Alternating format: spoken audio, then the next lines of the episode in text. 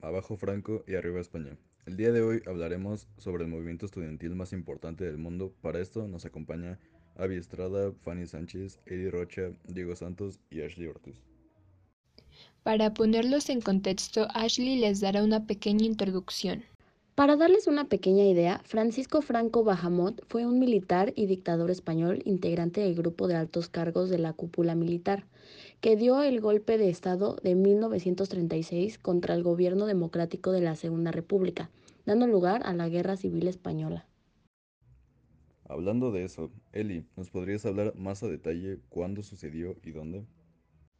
Claro que sí, dio lugar en la Universidad de Barcelona de 1775 a 1965. Fue un proceso iniciático de conciencia intelectual y política y de responsabilidad moral que, con el paso del tiempo, acabó en movilización masiva contra el régimen dictatorial franquista. Continuando con este tema, ¿alguien sabe qué querían lograr con esto? Pues yo sé que la salida de la policía de la universidad el rechazo a la represión al profesorado contrario al régimen o el derecho a la reunión estudiantil. ¿Y por qué pasó?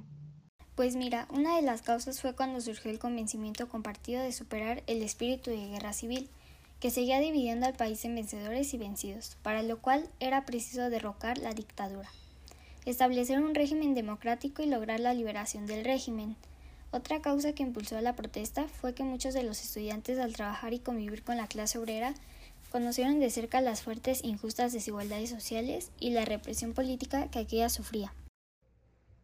Y con justa razón, Avi, ¿nos podrías mencionar las consecuencias? Con gusto. Aquellos sucesos y la represión consiguiente provocaron más consecuencias y más movilizaciones. El gobierno de entonces cayó y la universidad se convirtió hasta la muerte de Franco en un centro clave de resistencia democrática, del que partieron iniciativas, acciones y proyectos políticos cada vez más radicales, vinculados al otro centro de lucha, la clase obrera. En la universidad se gestaron una gran parte de los futuros partidos políticos y se formaron muchos de sus dirigentes. Y para todo esto, ¿quiénes intervinieron? Terminaron fueron Claudio Sánchez Albornoz, Manuel Lamana, José Luis Cancho, José Luis Montañez Gil y Emilio Martínez Menéndez.